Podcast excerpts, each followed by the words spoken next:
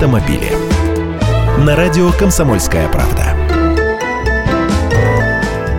Здравствуйте! Россияне выбирают автоматические коробки передач. Доля сторонников таких коробок продолжила расти. 51,5% такова в России доля продаж новых легковых автомобилей, оборудованных автоматической трансмиссией.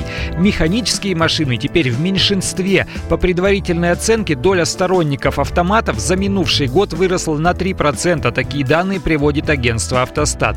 Вы, конечно, скажете, что так оно и должно быть, это нормальный процесс, процесс, но нет. Действительно, до 2014 года рыночная доля автоматов поступательно росла. Но в позапрошлом году вдруг все повернулось вспять. Доля машин с механикой стала расти быстрее. Кризис сказался, ведь механика дешевле.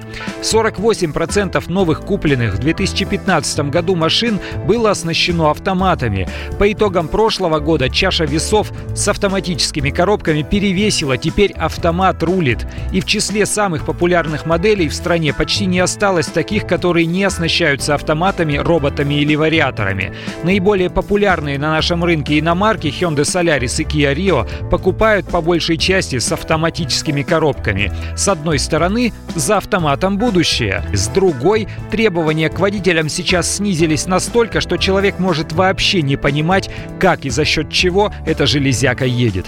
Я Андрей Гречанников, ты эксперт комсомольской правды. С удовольствием общаюсь с вами в программе «Дави на газ» ежедневно по будням в 8 утра по московскому времени.